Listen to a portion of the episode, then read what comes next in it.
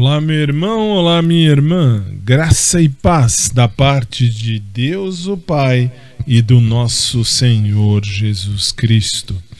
A mensagem de hoje, ela está em 2 Coríntios, capítulo 10, verso 5, que diz assim: "Levando cativo todo pensamento à obediência de Cristo".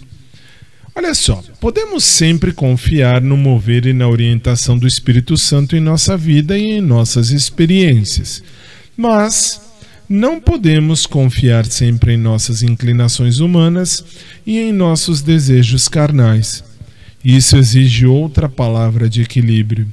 Sabemos que a vida emocional é uma parte adequada e nobre de toda a nossa personalidade. Contudo, por sua própria natureza, ela é de importância secundária, pois a religião e a justiça se apoiam na vontade. Deus nunca planejou que uma existência como a da humanidade se tornasse um simples joguete para os, para os próprios sentimentos humanos.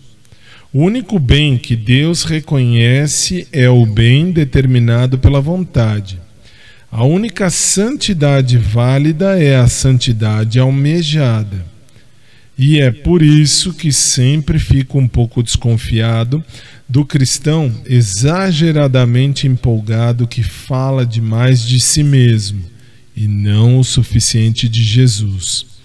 E também é por isso que eu fico um pouco preocupado com o cristão professo cuja experiência não parece ter resultado em um verdadeiro anseio interior de tornar-se todos os dias mais semelhante a Jesus, o Cristo, em pensamentos, palavras e obras.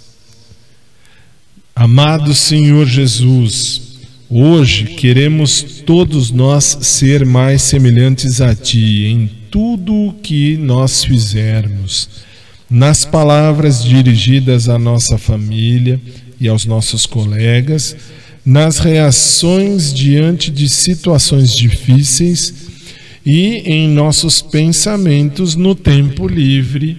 Amém.